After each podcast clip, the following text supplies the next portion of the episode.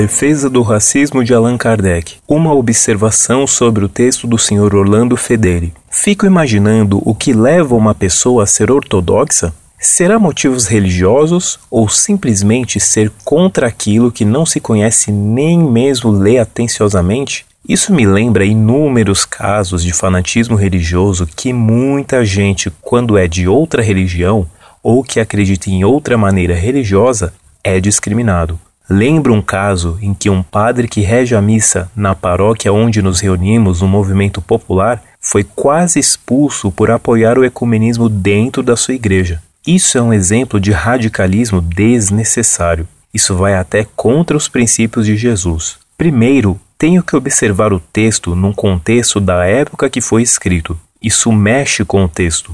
Mesmo que esses textos são de cunho religioso, mesmo assim, tem a tendência de obedecer à época que Charles Darwin implantou a lei da evolução, sendo que a igreja perde o mito e a ciência invoca a evolução animal, que é a certa.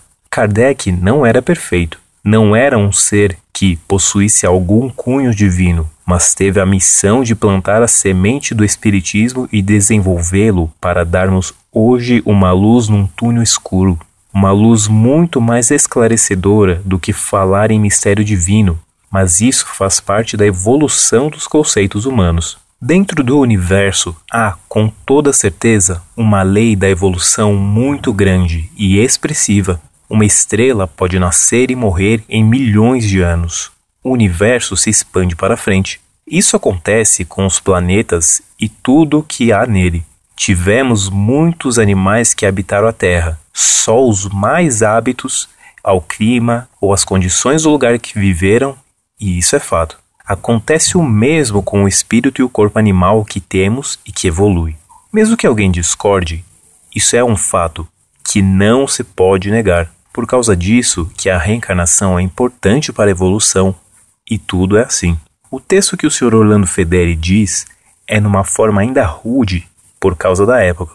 Ele diz, abre aspas, o progresso não foi, pois, uniforme em toda a espécie humana. As raças mais inteligentes, naturalmente, progrediram mais que as outras, sem contar que os espíritos, recentemente nascidos na vida espiritual, vindo a se encarnar sobre a Terra desde que chegaram em primeiro lugar, tornam mais sensíveis à diferença do progresso. Com efeito, seria impossível atribuir a mesma antiguidade de criação aos selvagens que mal se distinguem dos macacos, que aos chineses, e ainda menos aos europeus civilizados. Fecha aspas. Allan Kardec, A Gênese, página 187. Nesse texto, Há uma parte de ignorância de uma época que começa algo que agora avançou muito. Se os senhores que são tão ortodoxos lessem mais outras religiões e concluíssem que Deus é um, não importa o que eles ou vocês pensem, mas que ele existe eternamente.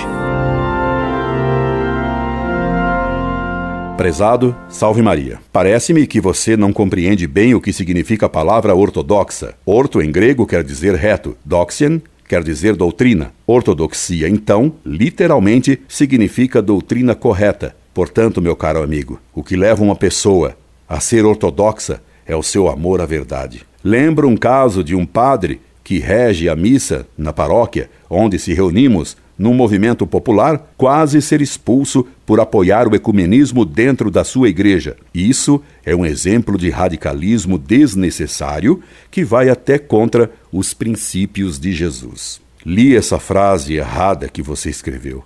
Frase errada por quê? Porque Jesus, ele também, expulsou algumas pessoas do templo e as expulsou a chicotadas. Se Cristo aparecesse hoje e repetisse esse gesto, expulsando a chicotadas certos hereges da igreja, muitos que se dizem cristãos, o acusariam de ser radical e provavelmente lhe voltariam as costas. Que é que você chama de princípios de Jesus?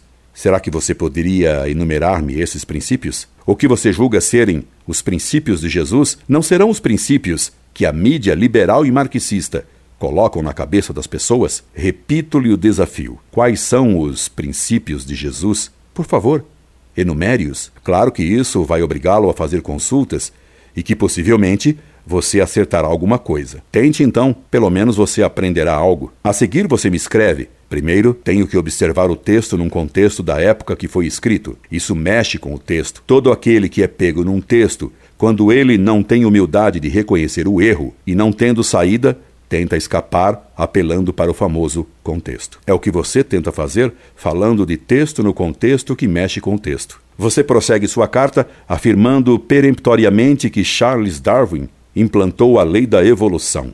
Nem Darwin, nem nenhum cientista implanta lei alguma. O que faz um cientista é descobrir uma lei que Deus colocou na natureza. Ademais, Darwin e sua hipótese estão entalados em um lodaçal de contradições. Meu caro, o darwinismo de Darwin, tanto quanto os demais evolucionismos, já era. Leia agora o que você me escreve. Kardec não era perfeito. Não era um ser que possuísse algum cunho divino, mas teve a missão de plantar a semente do Espiritismo e de desenvolvê-lo para darmos hoje uma luz num túnel escuro. Ainda bem que você reconhece que Kardec não era perfeito. Já é um passo adiante. Mas quem lhe disse que Kardec recebeu uma missão? Kardec era um racista brutal e grosseiro, e um autor de muito baixo nível intelectual. Você acredita, como Kardec e Hitler, que a raça Otentote é inferior à raça caucásica? Essa é a luz do fim do túnel que Kardec lhe apontou? Meu caro iludido, a luz que você viu não foi a do fim do túnel, foi a do trem dos aliados entrando num bunker de Hitler. O racismo foi atropelado em 1945 por esse trem. E você ousa repetir o texto racista de Kardec que citei como se ele não tivesse importância alguma. Pois você me escreveu. O texto que o senhor Orlando Fedeli diz é numa forma ainda rude por causa da época. Diz: o progresso não foi, pois, uniforme em toda a espécie humana. As raças mais inteligentes, naturalmente, progrediram mais que as outras, sem contar que os espíritos recentemente nascidos na vida espiritual, vindo a se encarnar sobre a terra, desde que chegaram em primeiro lugar, tornam mais sensíveis à diferença do progresso. Com efeito, seria impossível atribuir a mesma antiguidade de criação aos selvagens que mal se distinguem dos macacos, que aos chineses, e ainda menos aos europeus civilizados. Allan Kardec e a Gênese, página 187. Meu caro, isso é racismo bruto e grosseiro. E Kardec vai mais longe.